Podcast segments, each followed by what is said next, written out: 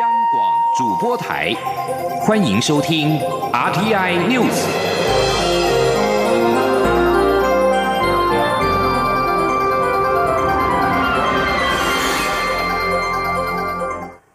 听众朋友您好，欢迎收听这节央广主播台提供给您的 RTI News，我是张顺祥。在经过一整天的冗长辩论之后，民主党掌控的美国联邦众议院十八号针对弹劾美国总统川普进行历史性表决。在率先进行的投票中，以两百三十票对一百九十七票通过对川普的滥权指控。在接着进行的川普妨害调查指控表决，则是以两百二十九票对一百九十八票通过弹劾，使得川普成为历史上第三位遭到弹劾的美国总统。川普批评民主党充满仇恨，白宫在十八号稍早则是表示有信心参议院会还川普清白。民主党指控川普滥权，扣住对乌克兰军事援助，借此施压乌克兰总统泽伦斯基，对民主党前副总统拜登展开贪腐调查。因为拜登可能在二零二零年总统大选成为川普的对手。此外，川普也被控妨害国会对这项丑闻的调查。与此同时，美国国务卿蓬佩奥表示，假如法律要求，他很乐意在联邦参议院接下来就总统川普的弹劾审查作证。继续把新闻焦点回到台湾，洪都拉斯新任大使保蒂斯达今天向蔡英文总统呈递到任国书。蔡总统表示，洪都拉斯是中华民国台湾坚实的友邦。双方透过元首互访以及各项合作，不断的深化邦谊。除了在许多领域都有丰硕的成果之外，也将共同寻求观光的商机，鼓励投资，共创双赢。记者欧阳梦平报道。蔡英文总统十九号上午在总统府接受洪都拉斯共和国新任驻台特命全权大使保蒂斯达呈递到任国书。总统在致辞时表示，这是保蒂斯达第一次到台湾，他要代表中华民国及台湾人民表达诚挚欢迎，也相信保蒂斯达很快就会感受到台湾人民的热情以及多元文化。他期待保蒂斯达能将台湾当作是第二个家，也期待未来能与保蒂斯达一起努力，为两国的关系。注入新的活力，带来新的发展。总统表示，洪都拉斯是中华民国台湾坚实的友邦，两国共享民主、自由及人权的普世价值，双方都十分珍惜长久建立的互信与友谊。总统指出，过去三年多来，他与洪国总统叶南德兹透过元首互访以及加强各领域的合作，不断深化两国邦谊。除了在许多领域都有丰硕的合作成果外，也将共同开创观光商机。总统说：“这三年多来，我们两国在医疗卫生、农业、教育以及呃科技等领域有丰硕的合作的成果。为了持续推动旅游产业合作，今年呢，我们也组了考察团，包括知名的布洛克和十一家旅游业者到洪都拉斯，希望把当地的文化风情跟更多的台湾人民来分享，也一起来寻求观光的商机。”总统表示，未来除了会积极邀请洪都拉斯厂商到台湾参展，也会持续鼓励台商到洪都拉斯投资，希望共创两国互惠双赢的发展。中央广播电台记者欧阳梦平在台北采访报道。总统府今天宣布，副总统陈建仁将担任蔡英文总统的特使，于十二月二十八号前往我太平洋友邦博流，参加台博建交二十周年相关的庆祝活动。副总统此行一共三天两夜。期间将会晤博留总统雷蒙解锁，并了解两国在各个领域的合作成果，以及代表政府鼓励第一线的外交人员。请听记者欧阳梦平的报道。副总统陈建仁将于十二月二十八号下午启程，展开博弈专案，与夫人前往我太平洋友邦博流进行三天两夜的访问，预计十二月三十号返抵国门。外交部次长徐思俭表。示，台湾与帛琉共和国在一九九九九年十二月二十九号建交，两国邦谊今年正好满二十周年。为了展现我国对台博关系的重视，持续深化两国友好邦谊，蔡英文总统特地指派副总统陈建仁担任总统特使，应邀出席两国在博流共同举办的建交二十周年庆祝活动，包括台博友谊夜市活动、台博友谊杯钓鱼比赛、建交二十周年庆祝参会等，也将实地参访我国协助博流于叙牧、农业等领域发展的成果。在博流访问期间，副总统也将会晤博流总统雷蒙杰索等人，并鼓励第一线外交人员。徐思解说，副总统访问博流时将会晤博流总统雷蒙杰索，就双边共同的关切的议题交换意见，并与博流副总统欧一楼、国务部长马提娜等国防高层进行交流。另外，也将代表政府。鼓励在博流的所有第一线外交工作同仁、驻外技术人员及侨胞朋友，感谢各方为我国外交工作所做出的努力与贡献。另外，为了展现我国与太平洋友邦在南岛文化的连结，访问团也特别邀请去年在南非获得世界合唱比赛金牌的高雄宝来国中校友所组成的尼布恩合唱团赴博流演出，推广我国原住民文化与音乐之美。中央广播电台记者欧阳梦平在台北采访报道。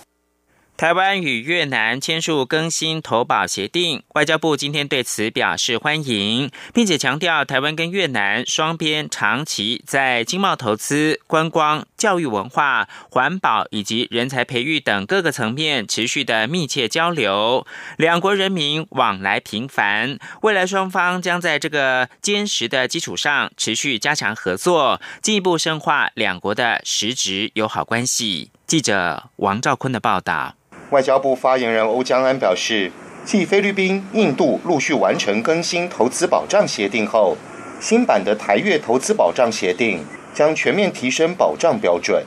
欧江安说：“台湾跟越南，我们双方不论是经贸投资，不论是文化交流、观光、哦教育，还环保、人才的培训等等，我们都有非常密切的一个交流哦。我们也珍视这样子一个关系，两国的这个人民呢往来是相当的这个频繁哦。未来双方在这样子的一个坚实的一个合作基础之上呢，我们来持续深化台湾跟越南的一个实质、实质友好的一个伙伴关系。”外交部指出，新版投资保障协定扩大了投资保障范围，纳入第三地间接投资及新型投资形态。我国投资人如果遇到投资争端，将可依循协定寻求国际仲裁救济。此外，协定新增政府协调机制，以提供台商在越南投资权益更充分的保障，有助增加投资信心。中央广播电台记者王兆坤台北采访报道。台湾行动宽频五 G 首波试照今天进入到第八天的竞价，总标金已经突破了新台币四百三十六亿元。国家通讯传播委员会表示，本周竞标已经进入到第一轮的加速机制。加速的情况虽不明显，但仍在预估的范围之内。如果到下个礼拜一，也就是二十三号大战一百回合之后，还是难分难解，就会进入第二轮加速机制。但 NCC 仍然是希望能够在两周内落幕。央广记者。吴丽君的采访报道：台湾五大电信业者自十号起展开五 G 频段数量竞标，每天十个回合。截至第八天第七十四回合的大战，总标金已经来到新台币四百三十六亿元，超过总底价一百三十六亿。其中三点五 GHz 频段依旧杀到眼红，全数二十七个区块频段已标至四百二十二点七二亿元，二点。点八 GHz 的二十五个单位频宽，也有十三个区块持平飙到十三点三九亿元，唯独一点八 GHz 依旧乏人问津。NCC 主任秘书肖其宏十九号表示，NCC 今年五 G 竞价税入编列的预算是四百亿元，立法院又提高到四百四十亿，因此目前竞标金额已接近税入预算。NCC 也不乐见。件业者无止境的竞争、无限制的加码，以免业者将成本转嫁到消费者身上。因此，从第二周十七号起，也就是第五十回合之后，已经进入第一轮的加速机制，就是希望能于两周内结束竞价。不过，肖其红也坦诚，加速机制虽然有发挥一点作用，但效果并不明显。因此，如果大战一百百回合之后，也就是到二十三号为止，还是难分难解的话，就会再进入第二轮的加速竞标制。肖其红说：“那第一阶段的加速机制是说，你一天里面你要几个区块，你就要表明。那你今天最多只要五个区块，明天就不能要六个区块。那确实这个机制也发挥到一点作用，当然没有那么明显。但是我们在第一百回合以后，还有另外一个阶段的加速机制，让整个竞标能够尽速结束，冷却下来。肖启宏指出，加速机制不可能一开始就下猛药，因此才会分成两阶段加速。他说，第一阶段加速是一天十回合里面，你要表达你所需要的区块，要至少出一次说你最大的区块要多少几块。那第二阶段的加速是半天，就是五回合里面你就要表明。肖启宏也强调，NCC 仍希望两周内总标金压在五百亿以内就可以结束。政府并不想把频率标售当成意外之财，只希望通信环境能够健全，业者也要评估建设成本是否能够回收。中央广播电台记者吴丽君在台北采访报道。中华经济研究院今天公布最新的经济成长率的预测。今年在外贸部门持续的益助之下，经济成长超乎预期，因此上修到百分之二点五四。明年成长趋势受到比较基期高的影响，将低于今年，预估是百分之二点四四。杨文军的报道。中华经济研究院十九号举行二零二零年台湾经济预测及采购经理人营运展望研讨会，中经院院长陈思宽接受媒体访问时表示，台湾受惠于美中贸易战的转单与台商回流效益，今年经济成长超乎预期，因此上修至百分之二点五四。展望明年，陈思宽认为，不论是制造业或非制造业，对于二零二零年的营运展望，普遍都比二零一九年更好。好，不过受到比较极其高的影响，成长率将略低于今年，预估为百分之二点四四。陈思宽也强调，二零二零年仍有一些不确定因素，例如美中贸易战第一阶段的协议达成，但是后续中国大陆产业政策补贴等核心问题有待协商，加上中国大陆经济成长动能趋缓，债务风险升高，英国脱欧后续的协商谈判都可能对经济有影响。他说。哦，虽然是第一阶段已经签了，对不对？可是呢，它其实有很多核心的问题，包含它的一些那个呃产业政策啊，那个补贴啊，或者是它的国有企业的一些这种比较重要的问题，其实在第一阶段它都没有 touch 到嘛。所以哦，然后刚刚讲第一阶段文本其实也还没签，对不对？那即便文本签了，那这些重要的这些核心的问题，它还要继续谈，对不对？哈，所以这个其实是一个不确定性。此外，针对台北股市站上一万两千点，陈思宽说要居高思维。尽管台股殖利率高，对资金来讲是很不错的去处。若经济持续成长，当然有助于股市，但总是要做风险控管。中央广播电台记者杨文军台北采访报道。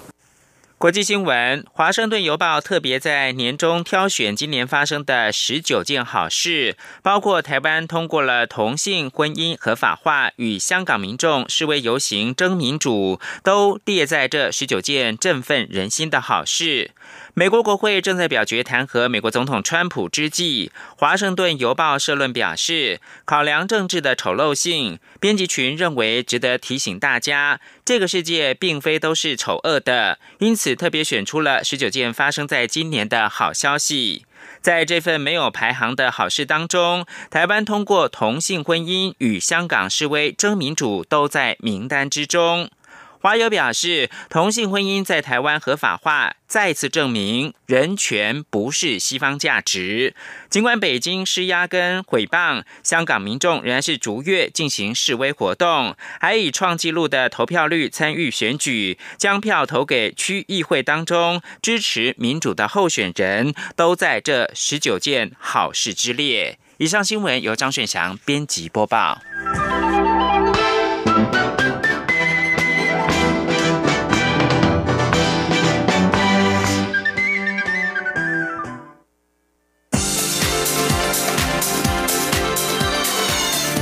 是中央广播电台台湾之音，欢迎继续收听新闻。欢迎继续收听新闻，我是陈怡君。内政部今天在行政院会报告，日前国民党台南后壁党部遭到放置炸弹一案。行政院长苏贞昌表示，距离总统大选只剩下二十三天，不只是竞选活动会越来越频繁，各种意见表达的形态也会越来越多，甚至激进。苏贞昌要求内政部、法务部及各个有关机关要提高警觉，秉持依法行政、打击暴力的原则，深入掌握各项情资，针对有暴力侵害之余者，务必在第一时间主动的介入查处。苏贞昌表示，对于这次国民党地方党部遭到放置炸弹一案，内政部警政署全力侦办，拟定策略，在没有任何一位执勤同仁受伤的情况下，迅速成功完成攻坚围捕任务。他表示，嫌犯所持有的炸药威力强大，倘若真的让他得逞，后果难以想象。对于警政署长陈家清及刑事警察局长黄明昭。督政有方，以及相关警察的表现，苏奎都给予肯定。国民党主席吴敦义、副总统候选人张善政等人近来接连发表了歧视女性的人身攻击言论。民进党有十三位女性党公职今天强烈谴责国民党，认为国民党多位男性政治人物的性别学分死当，要求国民党郑重道歉，并呼吁全民用选票下架亲中丑女的政党，留给下一代一个干净的选举环境。记者刘玉秋的报道。国民党主席胡敦义用不雅语言批评蔡英文总统，引起绿营一片挞伐。民进党十三位女性党公职十九号一字排开，为国民党的男性政治人物上了一堂性别课，并强烈谴责国民党从党主席胡敦义到总统候选人韩国瑜、副总统候选人张善政、部分区立委候选人谢龙介，接连发表歧视女性的人身攻击言论，性别学分死当，要求国民党应郑重道歉。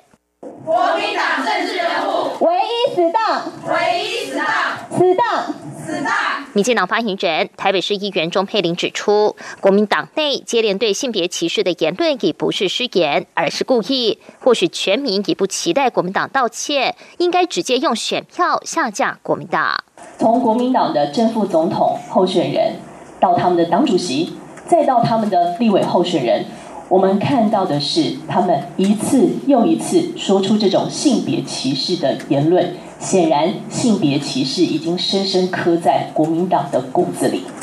我想，人民应该不期待他们再次出来道歉了，就呼吁大家明年用选票来教育他们。民进党发言人薛成义也说，家庭、性别对孩子的教育都不该成为政治攻击的标的，更不该特别攻击女性。民进党呼吁大众应正视性别歧视的问题，打造干净的选举环境，让进步成为选举中应该捍卫的价值。民进党多位女性党公职，除了呼吁选民用选票下架亲中丑女的国民党外，也要求国民党的女性政治人物应该挺身同声谴责。国民党内的性别歧视言论不能默不作声，并邀请全台女性站出来高呼“我是女人，我骄傲”，一起落实性别平权。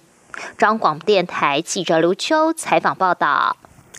国民党主席吴敦义日前指蔡总统是随杯砸沫，引发歧视女性的争议。对此，国民党总统候选人韩国瑜竞选办公室的总发言人王浅秋今天则是反批，网红波特王之前与蔡总统一起直播时，也提到许多性暗示的言语，为何蔡总统就不觉得被歧视了？他说，蔡总统是否对不同的人会有不同的标准？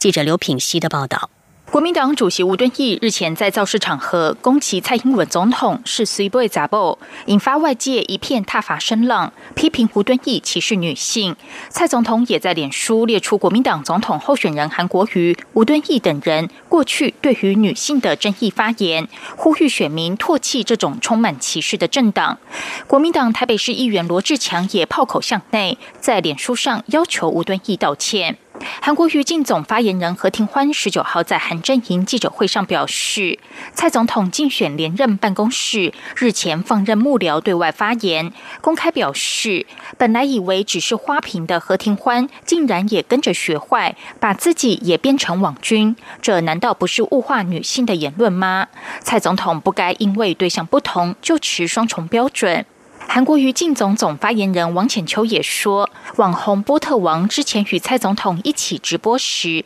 也提到许多性暗示的言语，为何蔡总统就不觉得被歧视了？他说，比方说波特王在跟总统直播的时候，里头提到了什么插画家啦。呃，叉烧包啊，那些撩妹的言语，不也都是一种性暗示吗？为什么蔡总统就不会觉得，哎，你歧视我了呢？还是只要网友们都喜欢，就没有什么不可以呢？还是总统之尊，有时候不同的人骂出来，他就有不同的反应。如果是波特王，他就欣然接受；哎，如果是其他人在做一些现场的表述的时候，即使意思不是这样，他也会有很多强烈的联想跟反弹呢？对于是否认为吴敦义该道歉？王浅秋说：“相关用词的确不妥，尤其以台语表达时，主观感受特别强烈，有检讨的空间。是否道歉，就交由吴敦义的智慧与判断做决定。”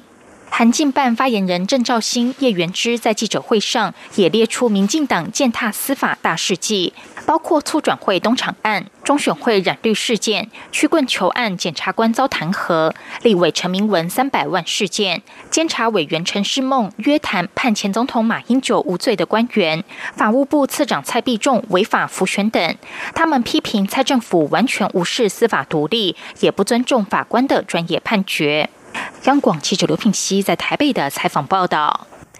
另外，亲民党总统候选人宋楚瑜今天上午到新竹科学园区与科技业界座谈。宋楚瑜表示，产业界反复提出的五缺问题，政府目前仍然没有解决。最重要的是缺乏政府整合的能力，所以他昨天才会在证监会上反复的强调，他只做一任，没有连任或是筹庸的压力，可以好好的解决问题。记者郑玲的报道。二零二零大选首场总统候选人证件发表会十八号晚间落幕。亲民党总统候选人宋楚瑜十九号上午到金竹科学园区与科技业界座谈。会前被问及经过昨天证件发表会后有何感触，宋楚瑜表示，他昨天特别提到台湾现在必须面临的内外环境，要了解美国、日本和对岸的互动关系，今年、明年会有重大变化。宋楚瑜说，尤其是中美贸易的对撞，台湾未来要。左右逢源还是左支右绌，都是政府必须好好处理的问题。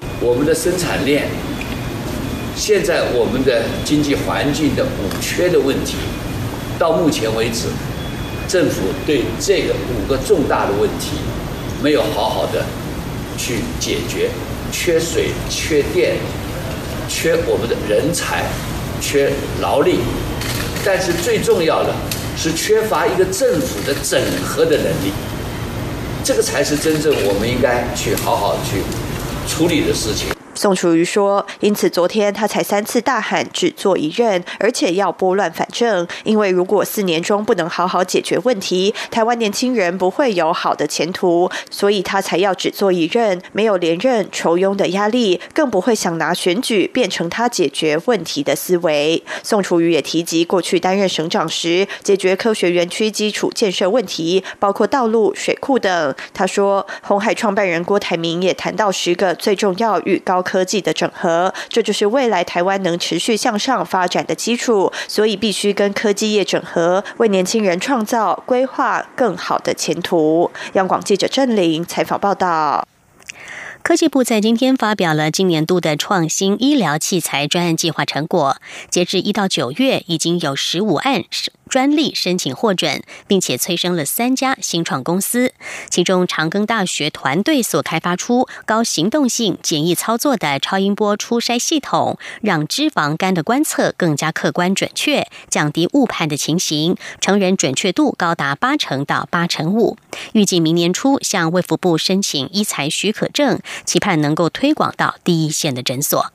记者谢嘉欣的报道。科技部自二零一七年启动创新医疗器材专案计划，期望透过跨域系统整合，为国内医材产品技术带来创新式突破。而就今年一到九月成果，包括十五件专利申请获准、两件技转案等，另外还有十五件雏形品测试制造，并催生了三家新创公司，促进投资约新台币四点一亿元。而科技部此次发表的五项计划成果，应用范围涵盖脂肪肝检测、洗肾、植皮手术刀具、骨水泥注射等。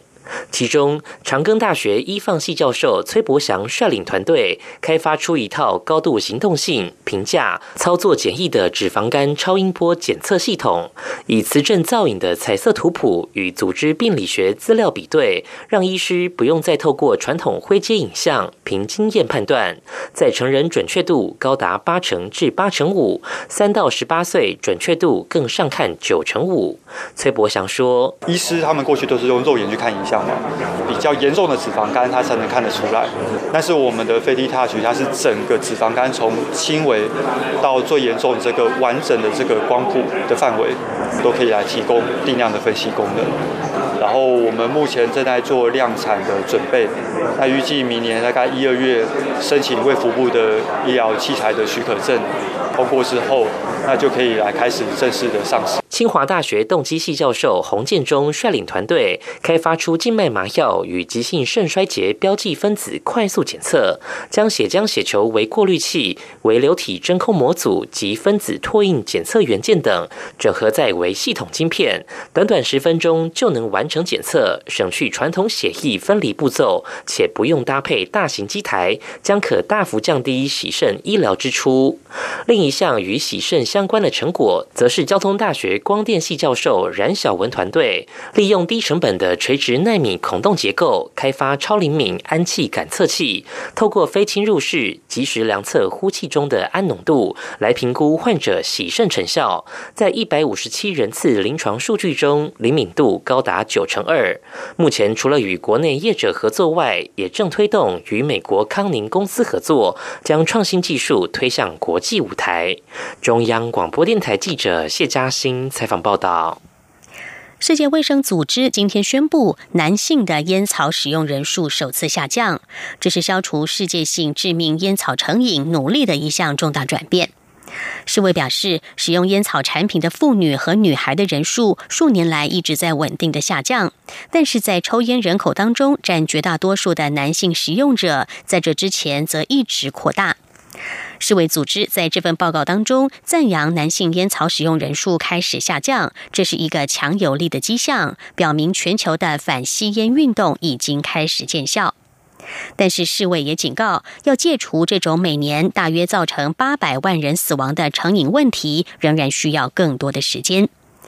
在过去二十年，全球烟草使用者正在缓慢的减少。世卫组织表示，人数下降的主要是受到妇女和女孩使用烟草产品的人数减少所驱动。报告也显示，到了二零二零年，男性烟草使用人数将会比去年减少两百万人；到二零二五年，预计男性使用者将会比二零一八年再减少六百万，大约是十点八七亿人。澳洲人口最多的新南威尔斯省今天发布了两个月以来的第二度紧急状态，因为极端的热气和强风导致野火更加的失控。当地因为干旱所引发的野火已经提前在九月爆发，并且继十一月中旬之后，在今天第二度的进入紧急状态。消防人员被赋予广泛权力来掌控政府的资源，强制疏散、封闭道路以及关闭新南威尔斯省的公共设施。新南威尔斯省现有一百场野火正在燃烧，其中超过半数的火势已经失去了控制，温度预测超过了摄氏四十度。官员已经警告居民，未来几天要提高警觉。新南威尔斯省省长 J. 吉克利安在记者会上表示，随着极端的风势和高温，未来几天最令人担心的地方在于火势的无法预测。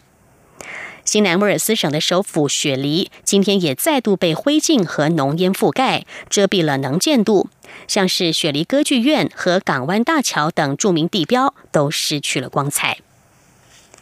以上 T N News 由陈怡君编辑播报，谢谢收听。更多的新闻，欢迎上央广网站点选收听收看。我们的网址是 triple w 点 r t i 点 o r g 点 t w。